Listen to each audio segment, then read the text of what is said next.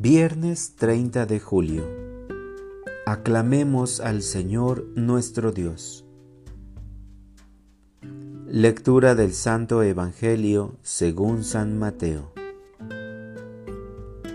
En aquel tiempo Jesús llegó a su tierra y se puso a enseñar a la gente en la sinagoga, de tal forma que todos estaban asombrados y se preguntaban, ¿De dónde ha sacado éste esa sabiduría y esos poderes milagrosos? ¿Acaso no es este el hijo del carpintero? ¿No se llama María su madre y no son sus hermanos Santiago, José, Simón y Judas? ¿Que no viven entre nosotros todas sus hermanas? ¿De dónde pues ha sacado todas estas cosas? Y se negaban a creer en él.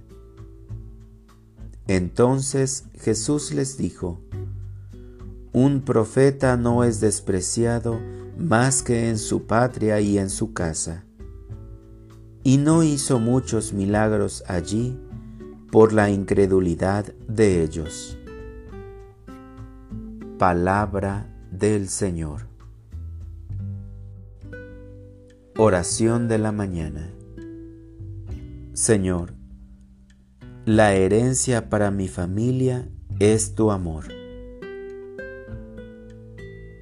Hoy la primera lectura de la liturgia nos habla de las festividades religiosas de tu pueblo que debía cumplir año tras año, Señor. Y ellos, aún hoy en día, las conservan las cumplen sin reproche.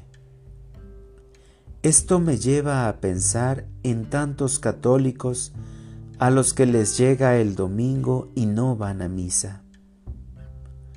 Tú nos dijiste que deberíamos participar en esta conmemoración tuya, pero mira cuántos papás no se dan cuenta del daño que le causan a sus hogares por no participar del fruto de tu amor. Olvidaron el compromiso de su bautismo, en el cual fueron inscritos en una comunidad católica donde tienen la oportunidad de compartir la fe, escuchando la palabra y recibiendo la Eucaristía. Señor, perdona nuestras faltas haznos participar de los dones y gracias de tus sacramentos, pues seguimos siendo necios y constantemente rechazamos tu amor. Solo tu iluminación nos puede guiar en esta vida.